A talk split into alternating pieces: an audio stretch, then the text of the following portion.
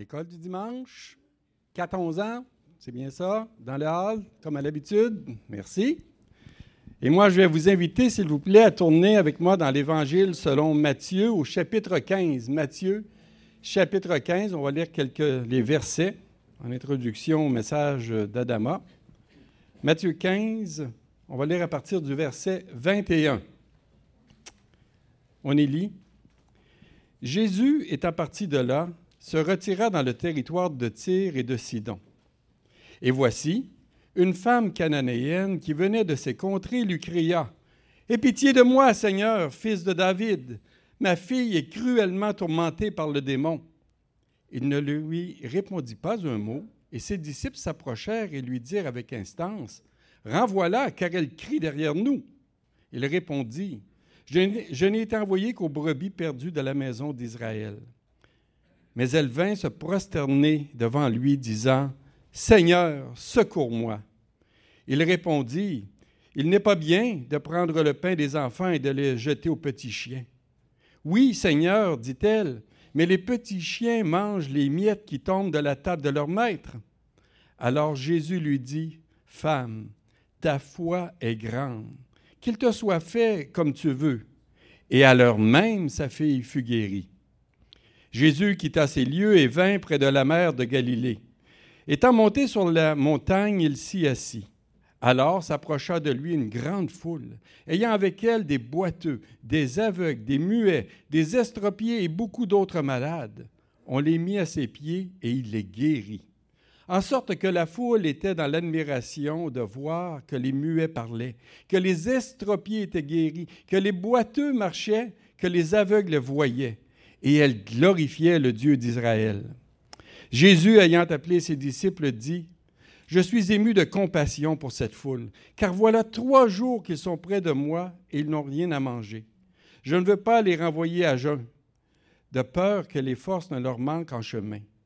Les disciples lui dirent, Comment nous procurer dans ce lieu désert assez de pain pour rassasier une si grande foule? Jésus leur demanda, Combien avez-vous de pain? Sept, répondirent-ils et quelques petits poissons. Alors il fit asseoir la foule par terre, prit les sept pains et les poissons, et après avoir rendu grâce, il les rompit et les donna à ses disciples qui les distribuèrent à la foule. Tous mangèrent et furent rassasiés, et l'on apporta sept corbeilles pleines des morceaux qui restaient. Ceux qui avaient mangé étaient quatre mille hommes sans les femmes et les enfants. Ensuite, il renvoya la foule monta dans la barque et se rendit dans la contrée de Magadan. Jusque-là. Adama. Mon frère, merci pour ta lecture, ben, Benoît. Bonjour à tous. Vous allez tous bien? Bon, que Dieu soit loué. Moi aussi, je vais bien si vous allez bien. Alors, donc nous allons prier pour confier ce temps à notre Dieu. Père céleste, notre Dieu, ce matin, nous sommes devant toi dans l'humilité, reconnaissant ta suprématie sur nous, sachant que toute chose que nous avons vient de toi. Et ce matin encore, dans ta fidélité, comme Jérémie pouvait le dire, les bontés de l'Éternel ne sont pas épuisées, ses compassions ne sont pas à leur terme, elles se renouvellent chaque matin. Oh, que ta fidélité est grande. Et ce matin, nous croyons que ta bonté s'est renouvelée envers nous encore de nouveau. Tu vas nous nourrir de ta parole, tu vas nous diriger par ton esprit, tu vas nous conduire dans les voies que tu as prévues dans ton plan souverain pour nous. Ce matin, parle-nous et enseigne-nous. Tu connais les besoins de chacun de nous. Tu connais les dispositions de nos cœurs, Seigneur. Et je prie que personne ne sorte de cette salle telle qu'elle est, telle qu'elle est rentrée, notre Dieu. Que nous sortons transformés, renouvelés par ta parole, en vivant une foi authentique qui te donne gloire ce matin, bénis-nous ensemble. Au nom et pour la gloire de Jésus-Christ. Amen. Que Dieu bénisse la lecture de sa parole. Alors donc, nous continuons avec notre enseignement sur Matthieu toujours. Nous sommes dans Matthieu chapitre 15. Aujourd'hui, la semaine dernière, on avait vu le chapitre 15, versets 1 à 20. On a parlé réellement de la tradition versus la pureté du cœur. Et on a vu que nous devons marcher d'une manière digne du Seigneur que La tradition ne doit pas dominer l'autorité de la parole. La tradition est une bonne chose, mais dès l'instant qu'elle vient faire concurrence avec la parole de Dieu, elle n'a pas sa place, elle n'a pas sa raison d'être. Alors, on a vu cela. Ce matin, nous allons parler réellement des miracles que Jésus a faits, mais la puissance, il va démontrer sa puissance et sa compassion, ou il va mettre sa puissance et sa compassion en action dans ces chapitres que nous allons voir. Nous allons regarder certains points dans ce sens-là. Alors le contexte, si je vais regarder ce matin, le contexte de notre sujet de ce matin se trouve réellement dans le verset 1. Le verset 1 réellement qui nous dit, Jésus étant parti de là se retira dans, dans les territoires de Tyr et de Sidon. Se retira dans le territoire de Tyr et de Sidon. Alors, Jésus est parti d'où? Quand nous avons regardé dans le chapitre 15, versets 1 à 20, Jésus était en face des pharisiens. Il a fait des miracles. Il a nourri plusieurs personnes. Et là, les pharisiens sont venus lui poser des questions sur comment ses disciples ne se lavent pas les mains avant de manger. Et dans cette discussion-là, Jésus va leur montrer que la tradition n'est pas importante, que la loi de Dieu, que c'est la parole de Dieu qui prime. Et il va reprendre ces pharisiens-là et ces scribes, ces hommes de la loi qui étaient venus. Et à partir de ce moment, on savait que déjà il y avait un peu de difficulté, un peu de confrontation, un peu de chaleur qui se passe entre Jésus et les pharisiens. N'oublions pas que Jean-Baptiste a été décapité. Alors donc Jésus, après avoir fait ça, va quitter ce contrée-là. Il va aller réellement dans le nord-ouest d'Israël, plus haut, mais dans un, dans, un, dans un territoire païen alors ce territoire païen-là qui s'appelle Tyr et Sidon.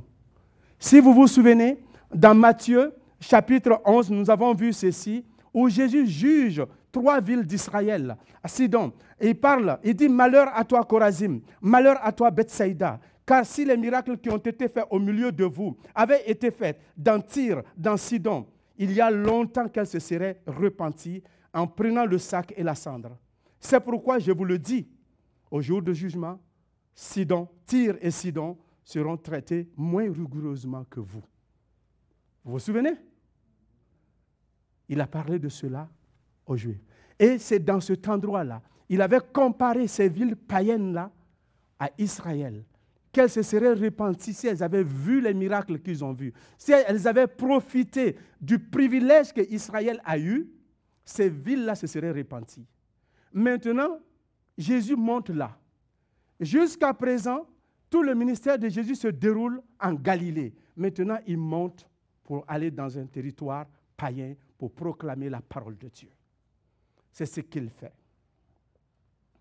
Alors donc, dans ce contexte-là, il le fait parce qu'il y a la pression politique et religieuse, mais aussi il y a la foule qui le suit parce qu'elle croit en lui qu'il est le Messie attendu. Surtout quand il a nourri plus de 5000 personnes au départ. Alors, c'est tout un service. Hein. Il n'a pas eu besoin d'appeler un service traiteur. Il a fait ça tout seul avec ses disciples. Alors, ils ont nourri tant de personnes. Les gens, qu'est-ce qu'ils aiment? Ils aiment manger. Les gens aiment manger, surtout quand c'est gratis. Hein? Alors, donc, ils vont suivre pour aller, pour aller manger avec lui. Alors, il va nous nourrir. Et dans Jean chapitre 6, verset 15, alors on parle que Jésus est parti parce qu'il avait peur que les gens, bon, pas parce qu'il a peur, mais parce qu'il sentait que les gens voulaient l'enlever pour le nommer roi. Donc on veut l'introniser roi avant le temps. Donc non, non, non. Jésus, il se déplace parce qu'il ne veut pas que des choses arrivent avant que le temps de Dieu ne s'accomplisse dans sa vie. Il y a un calendrier, il y a un agenda qui le suit alors il marche dans ce, calendrier-là. Alors donc, ceci étant dit, nous venons de lire le texte que nous avons, que Benoît a lu pour nous. Ici, Jésus rencontre une femme cananéenne. Dans cette contrée-là, il rencontre une femme cananéenne, une femme païenne. Alors, et c'est quoi une femme cananéenne?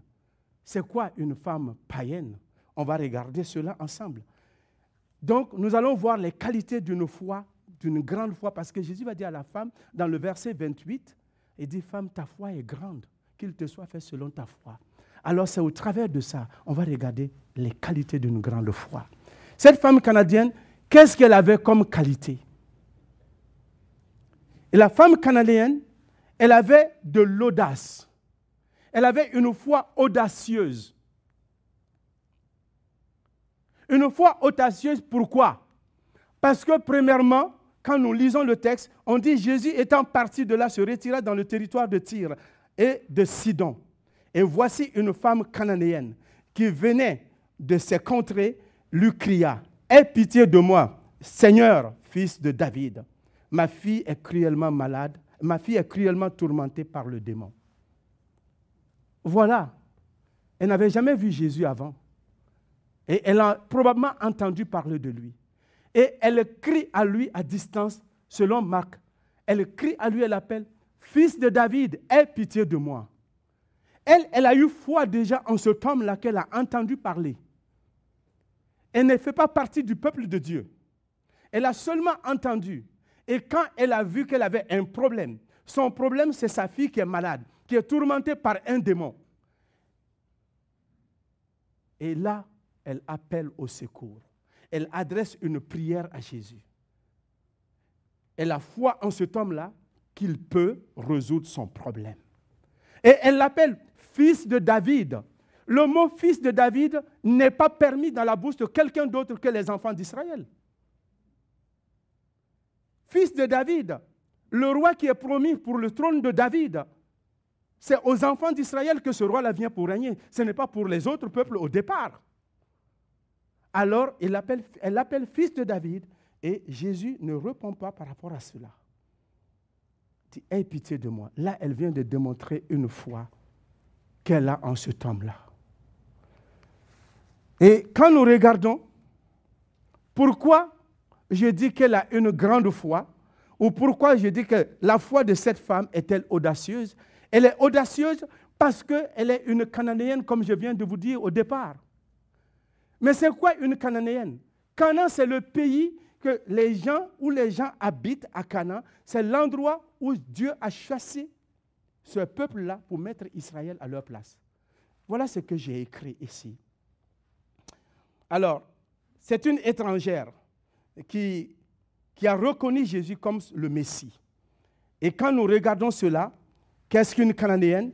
Alors, c'est le nom de l'ancien, des anciens habitants de la Palestine avant sa, la conquête par Israël. Donc, c'est l'endroit où les gens habitaient avant, que Israël ne vienne prendre possession. Quand Jésus, Dieu dit à Abraham, ta postérité viendra ici, quitte ta patrie, va dans un territoire où je te donnerai. il parlait de ces endroits-là. Et Dieu va donner cet endroit à Abraham et sa descendance. Ils vont venir prendre cette place-là. Alors c'est cet endroit qui est appelé Canaan. Alors celle qui habite là-bas est une Cananéenne. Et dans Marc, on va parler de syrophénicienne, de la Phénicie dans ce sens aussi. C'est les mêmes contrées qui sont appelées comme ça plus tard. Dans l'Ancien Testament, les Cananéens ne devaient pas être en contact avec Israël. Ils étaient exclus du peuple d'Israël. Et nous pouvons le trouver dans Deutéronome. Parmi les peuples qui étaient exclus, Cana faisait, les Cananéens faisaient partie de cela. Quand nous lisons cela, dans le chapitre 7 de Deutéronome, versets 1 à 6, dit Lorsque l'Éternel, ton Dieu, t'aura fait entrer dans le pays dont tu vas prendre possession, et qu'il chassera devant toi beaucoup de nations, les Étiens, les Girgasiens, les Amoréens, les Cananéens. Vous voyez Les Phérésiens et les Étiens, les Jébusiens, cette nation plus nombreuse et plus puissante que toi, lorsque l'Éternel ton Dieu te les aura livrés et que tu les auras battus, tu les dévoueras par interdit. Tu ne traiteras point d'alliance avec elles et tu ne les feras point grâce. C'est fort, hein? Tu ne les feras point grâce, tu n'auras pas pitié d'eux. On va dire, mais Dieu, il n'est pas gentil. Hein? On continue. Il dit, il continue au verset 3. Il dit, tu ne contracteras point de mariage avec ces peuples. Et tu ne donneras point tes filles à leurs fils. Et tu ne prendras point leurs fils, leur fille pour tes fils. C'est-à-dire, il n'y aura pas de lien de mariage entre vous. Vous ne vous marierez pas ensemble. Il n'y a pas d'alliance dans ce sens-là. Car, pourquoi il dit cela? Car ils détourneront de moi tes fils et qui, qui serviraient d'autres dieux, et la colère de l'Éternel s'enflammera contre vous. Il te détruira promptement. Voici, au contraire, comment vous agirez à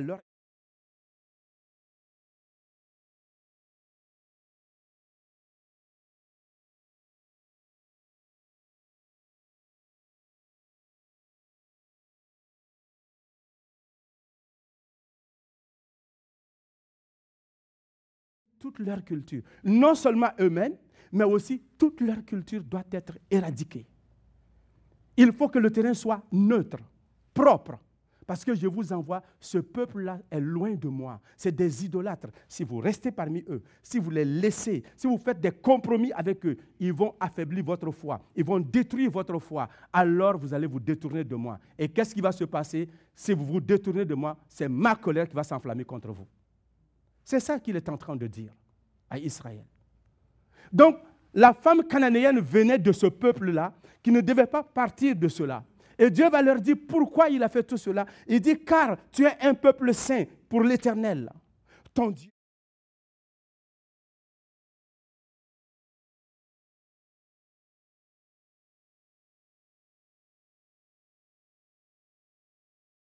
Vous voyez pourquoi le chrétien ne doit pas se marier avec des païens? Vous voyez pourquoi nos enfants ne doivent pas se marier avec des inconvertis? Parce que c'est une loi que Dieu a donnée. Si tu te maries avec des inconvertis, qu'est-ce que ça fait? Ça va affaiblir ta foi. Ça va t'atténuer. Ça va détruire ta marche. Et tu vas te détourner du Dieu d'Israël.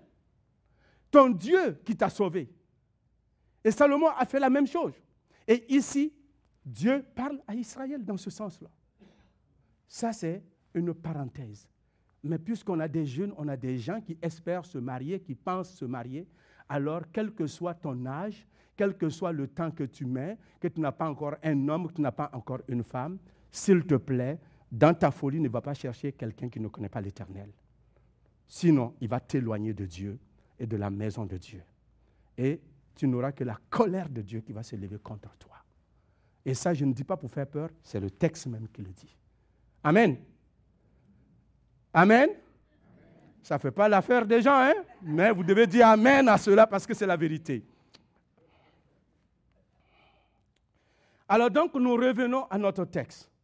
La femme cananéenne venait de ce milieu-là. Elle a démontré une foi audacieuse dans le sens que, malgré cet interdit, malgré qu'elle ne devait pas s'approcher d'Israël, elle, de loin, elle appelle Jésus, Messie. Elle l'appelle le fils de David. Elle croit à son autorité. Elle croit que cet homme-là va régner. Elle croit que cet homme-là est envoyé de Dieu. Elle croit que cet homme-là est le sauveur du monde. Et elle l'appelle. Et ça, c'est une foi audacieuse. Une foi courageuse. Elle appelle le Seigneur au secours.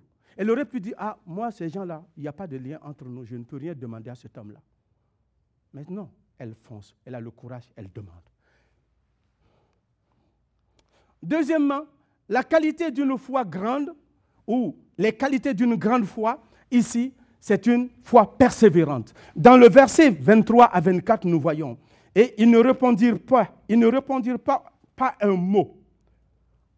Et ses disciples s'approchèrent et lui dirent, avec insistance, ou avec instance, dans certaines instances ici, mais dans certaines versions, avec insistance, renvoie-la, car elle crie derrière nous. Renvoie-la.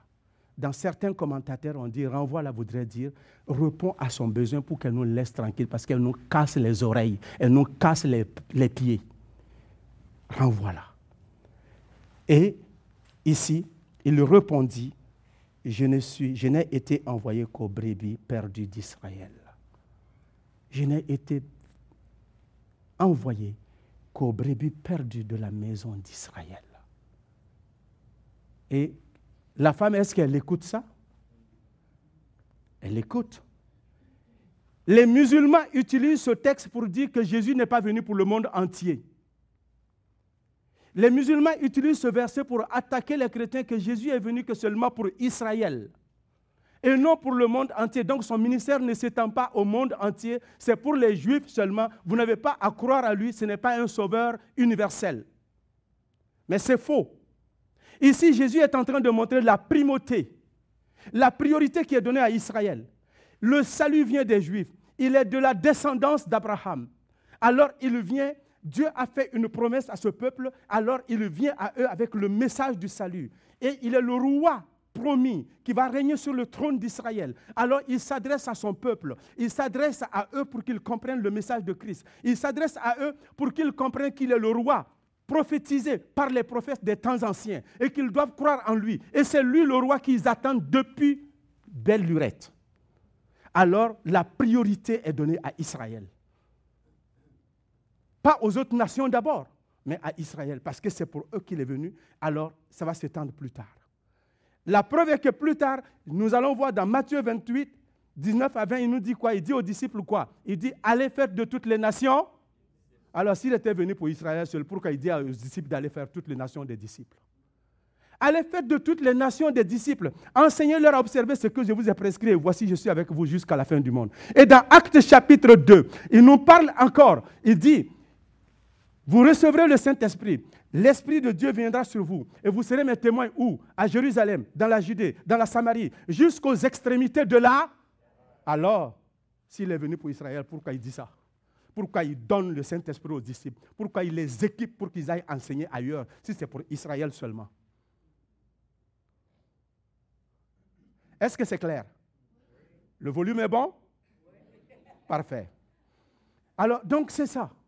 Donc Jésus est venu, il montre à la femme, la priorité, ce n'est pas toi, la priorité, c'est Israël d'abord. Donc Jésus insiste, même s'il a été rejeté par les pharisiens, même s'il a été rejeté par ses chefs religieux, qu'il a été rejeté par les chefs politiques, mais il continue d'insister et de persévérer dans son ministère en Israël pour que les gens puissent entendre le message. Il ne les bafoue pas. Il ne dit pas je ferme la porte et puis c'est terminé, je vais ailleurs. Non, il continue, il leur donne l'occasion toujours de revenir en eux-mêmes.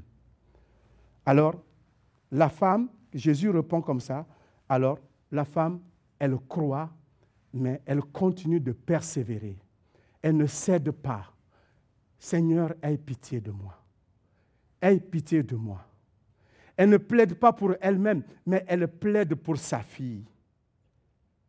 Elle plaide pour quelqu'un d'autre. Pour sa fille, elle plaide. Elle prie pour cela.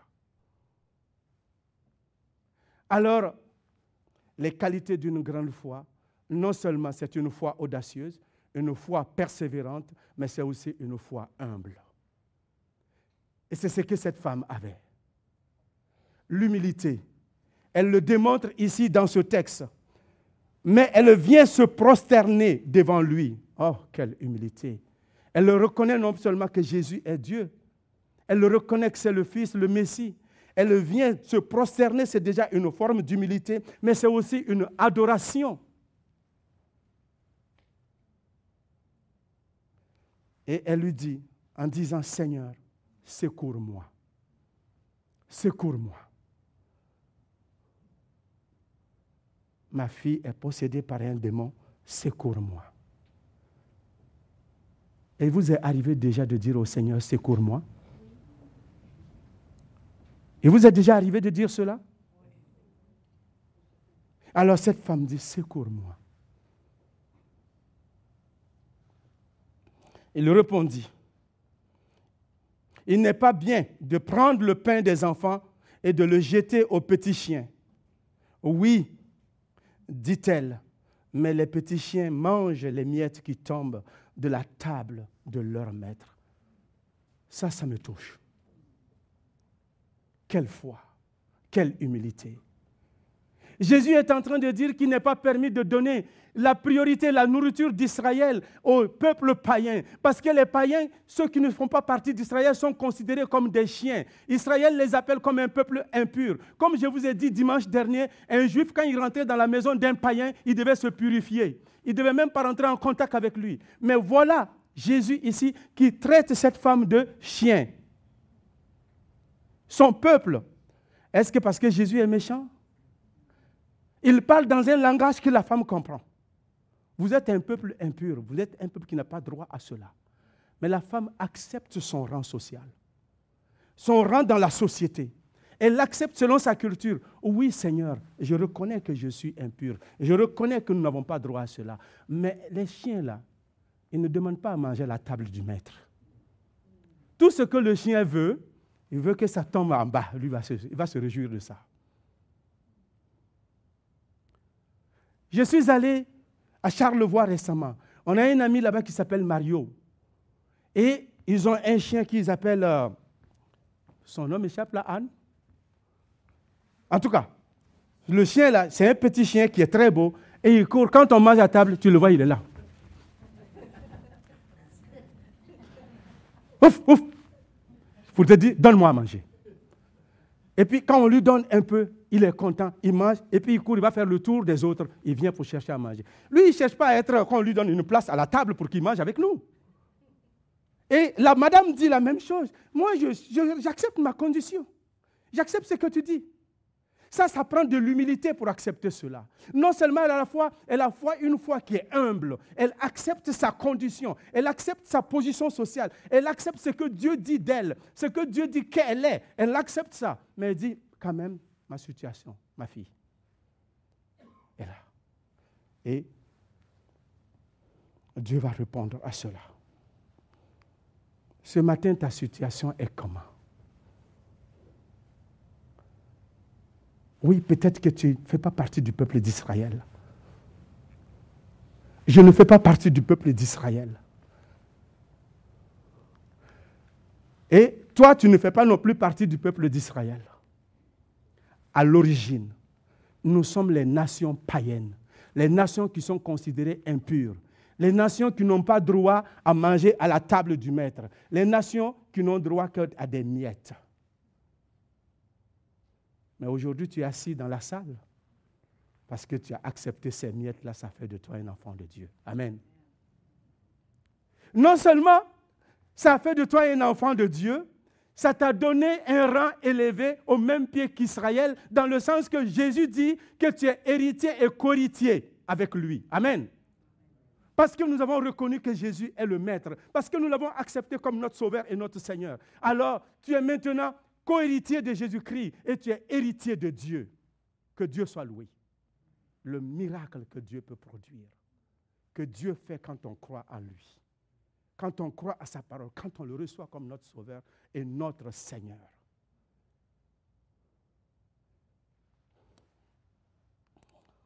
Quatrièmement, la qualité d'une grande foi, c'est une foi victorieuse. Une foi qui est victorieuse. Nous avons vu que la qualité d'une grande foi, premièrement, c'est une foi audacieuse, c'est une foi persévérante, c'est une foi humble. Maintenant, c'est une foi victorieuse. Une foi victorieuse dans le sens que Jésus va dire à la dame, alors Jésus lui dit, femme, ta foi est grande. C'est ce texte-là que j'ai pris pour faire le titre. Ta foi est grande. Pourquoi Jésus dit que sa foi est grande? Parce qu'elle a persévéré. Elle a été audacieuse. Elle a été humble. Cela donne un résultat. Alors il dit qu'il te soit fait, qu'il te soit fait comme tu le veux. Et à l'heure même, sa fille fut. Sa fille fut. Amen. À l'heure même, sa fille est guérie. Une foi qui produit des fruits. C'est ça que j'appelle une foi victorieuse. Elle a cru, elle a persévéré, elle a insisté, elle a demandé, malgré les paroles décourageantes de Jésus-Christ. Elle a persévéré. Et cette parole a toujours montré qu'elle est sincère, que sa foi est réelle. Elle n'est pas là pour commander un petit miracle et puis après partir. Non, elle croyait vraiment à Jésus-Christ. Et sa foi a guéri sa fille. Jésus dit, ta foi, qu'il te soit fait selon ta foi. Et sa foi, la fille est guérie. Amen. Qu'est-ce que tout cela nous enseigne quand nous regardons? Cela nous enseigne quoi quand nous regardons ce, texte-là? Comme je l'ai dit, premièrement, cela nous enseigne ici que la femme cananéenne a démontré trois vertus que nous avons besoin nécessairement pour nous approcher de Dieu. Premièrement, elle a démontré réellement de l'audace, du courage. Des fois, les gens veulent venir près de Dieu, mais n'ont pas le courage de venir. Il y a des gens qui veulent venir dans la maison de Dieu, ils n'ont pas le courage de venir. Il y a des gens qui nous ont quittés, qui sont allés dans le monde, qui veulent revenir. Mais ils disent, ouais, quand je vais venir, comment les gens vont me regarder? Les gens vont dire ça. Aie de l'audace, aie du courage. La femme cananéenne aussi pouvait dire, je viens d'un peuple qui n'est pas accepté, qui est impur. Mais si je vais là-bas, qu'est-ce que les gens vont dire de moi? Qu'est-ce que les gens vont penser de moi? Mais cependant, elle a bravé tout ça. Elle est venue dans la présence de Jésus pour obtenir ce qu'elle veut. Amen. Et deuxièmement, cette femme avait une foi persévérante, comme nous avons dit. Elle a persévéré, malgré tout ce que Jésus a dit. Elle a persévéré. Oh, tu ne fais pas partie du peuple. Elle a persévéré. on l'a dénigrée. Elle a persévéré. On l'a dit qu'elle est chienne. Elle a persévéré. Elle a accepté tout ça. Elle s'est humiliée. Et elle a eu de l'humilité en elle. Ça prend ces trois choses-là pour s'approcher de Dieu, frères et sœurs.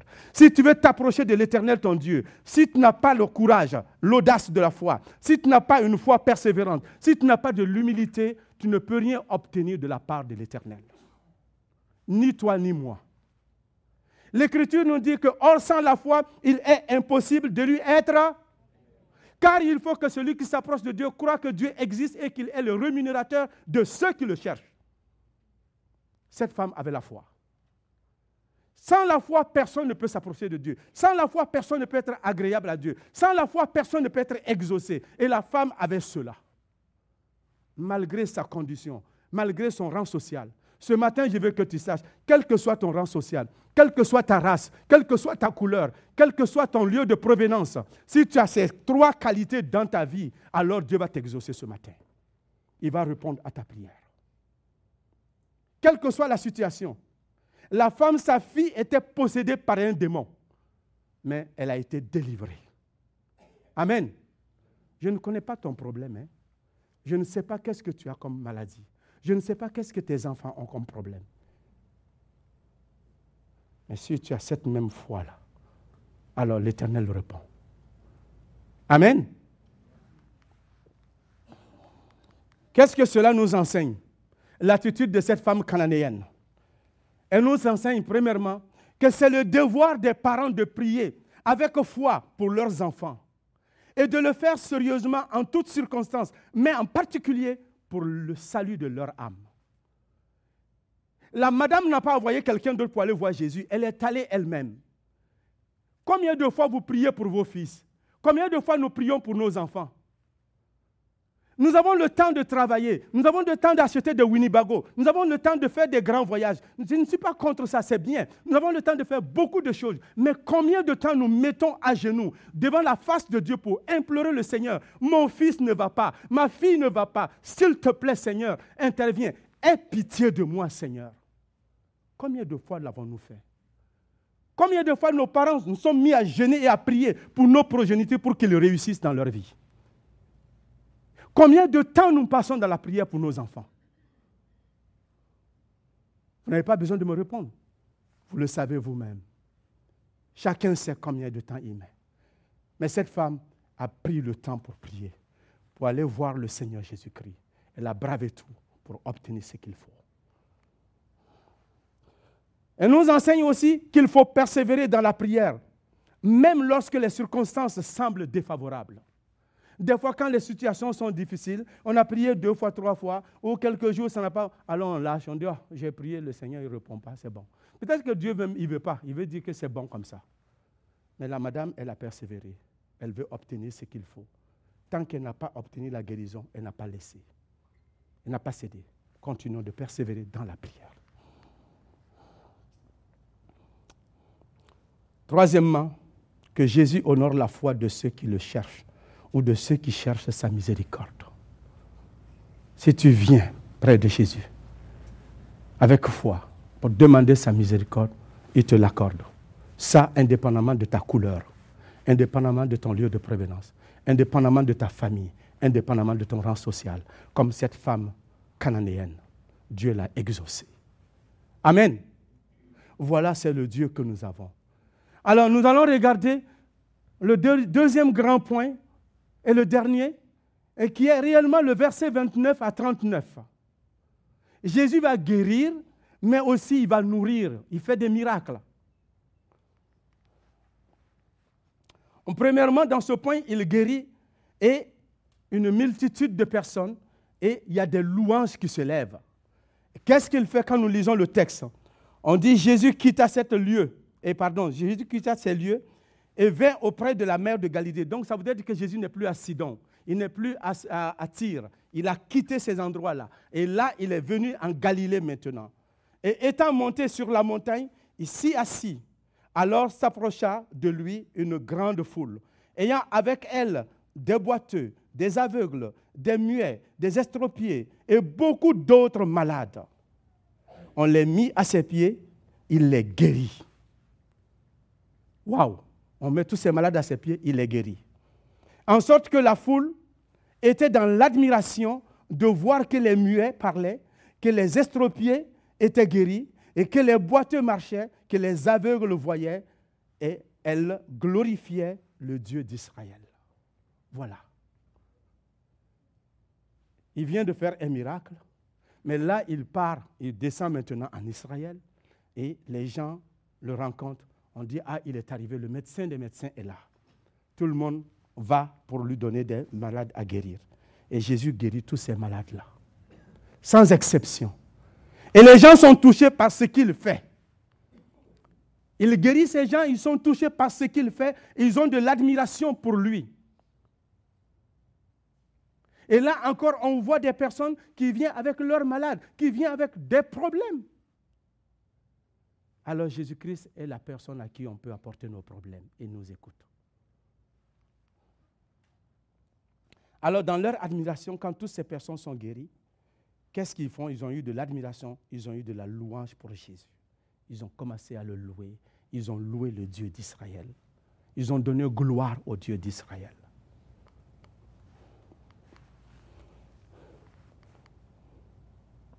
Le deuxième point dans cela, c'est la nourriture des pains. On avait vu qu'il avait nourri 5 plus de 5 000 personnes. Là, il va nourrir 4 000 personnes. On dit Jésus, ayant appelé les, ses disciples, dit Je suis ému de compassion. Ah, ça c'est intéressant pour la, cette foule. Voilà trois jours qu'ils sont près de moi et ils n'ont rien mangé. Je ne veux pas les renvoyer à jeun, de peur qu'ils les que, les forces ne leur manquent en chemin. Les disciples dirent, comment procurer, comment nous procurer dans ce lieu désert assez de pain pour rassasier une si grande foule? Ça, c'est une bonne question. Comment? On va nourrir tout cela comment? On ne peut pas, on est dans le désert en plus, on n'est pas en ville. Alors Jésus leur demande. Jésus leur demanda, Combien avez-vous de pain Ils disent sept. Ils répondirent, et quelques petits poissons. On a sept pains et quelques petits poissons. Et au travers de peu qu'ils ont, Jésus va le multiplier et il va nourrir tout le monde. C'était une histoire que vous connaissez tous. Je n'ai pas besoin de m'étendre dessus. Mais nous allons aller dans les applications pour pouvoir comprendre cela. Qu'est-ce que Jésus fait avec tout cela Quand il nourrit tant de personnes, il pourvoit à tous leurs besoins. Les gens sont contents, ils sont réjouis. Alors, ils sont dans un milieu où rien n'était possible. Je ne sais pas dans le désert dans lequel tu marches présentement. Je ne sais pas la situation que tu vis présentement, où tout semble impossible pour toi. Mais Dieu est le Dieu de l'impossible. Il va pourvoir. Et quand nous regardons ces passages-là, Qu'est-ce que Dieu fait ici? Jésus fait quoi? Quand il fait cela, au verset 35, on nous dit, alors il fit asseoir toute la foule par terre.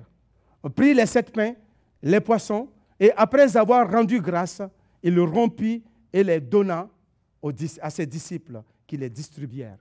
Et après avoir distribué, qu'est-ce qui se passe? On dit, tous mangèrent et ils furent rassasiés et l'on emporta sept corbeilles pleines de, de morceaux qui restaient. Ceux qui avaient mangé étaient 4000 hommes, sans les femmes et les enfants. C'est beaucoup de personnes, hein? 4000 personnes, sans les femmes et les enfants. Il avait nourri 5000 sans les femmes et les enfants. Maintenant 4000 sans les femmes et les enfants. Moi, j'aimerais avoir ce monsieur-là comme mon, mon papa tous les jours, hein? mon ami. Tu ne mourras jamais de faim, tu ne manqueras jamais rien. Mais il pourvoit à tout cela pour montrer, au travers de cela, qu'est-ce que Jésus montre quand nous regardons. Qu'est-ce que ces versets nous enseignent?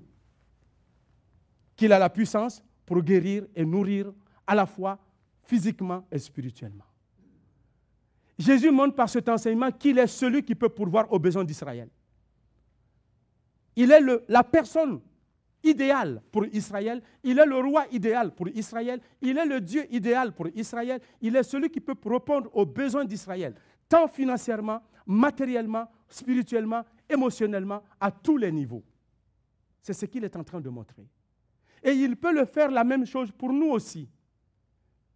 Si nous plaçons notre foi en lui, il est celui qui peut répondre à tous nos besoins. Comme je viens de le dire. Il a la puissance pour le faire. Et deuxièmement, il est digne de notre louange et de notre admiration. Quand Dieu fait des merveilles dans notre vie, avons-nous de l'admiration pour lui? Est-ce que nous l'adorons? Est-ce que nous le célébrons? Est-ce que nous crions haut et fort pour dire que Dieu est bon? Quand il a guéri les paralytiques, les gens ont eu de l'admiration et ils ont loué le Dieu d'Israël. Comment nous manifestons notre joie quand nous recevons une bénédiction de la part de l'Éternel?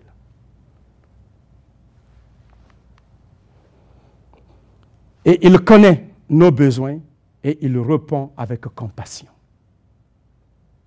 Ici, ce n'est pas la foule qui est venue voir Jésus pour dire, Seigneur, tu sais, on a faim. Hein? On, vraiment, tu peux nous donner quelque chose à manger. Mais tu sais, ici, il n'y a pas de McDo. Hein? Il n'y a pas d'autres restaurants. Mais nous, on a faim. Est-ce que tu peux pourvoir à nos besoins? Non, c'est Jésus même qui constate le besoin de la foule. Il dit, ça fait trois jours qu'ils sont avec moi. Ils n'ont pas mangé. Si je les laisse, ils n'auront pas d'énergie pour se rendre. Alors, il dit à ses disciples de trouver, on va les nourrir. De quoi les nourrir? Ils ont dit, on a sept pains et quelques poissons. Il dit, amenez-moi ça. Le peu que vous avez, apporté. Et Dieu peut le multiplier. Et il le multiplie, il nourrit. Donc Dieu connaît nos besoins. Il peut pourvoir à nos besoins au-delà de notre attente. En conclusion, À travers ces passages, nous observons la compassion et la puissance de Jésus en action. La rencontre avec la femme cananéenne souligne l'importance de la foi persévérante, tandis que les guérisons et les multiplications des pains révèlent la capacité de Jésus de répondre aux besoins physiques, spirituels et, de, manière abondante. ce récit nous rappelle que Jésus est le Sauveur compatissant, tout-puissant qui répond à nos prières et comble nos besoins. Est-ce que ça va? Voilà le Dieu que nous avons, frères et sœurs.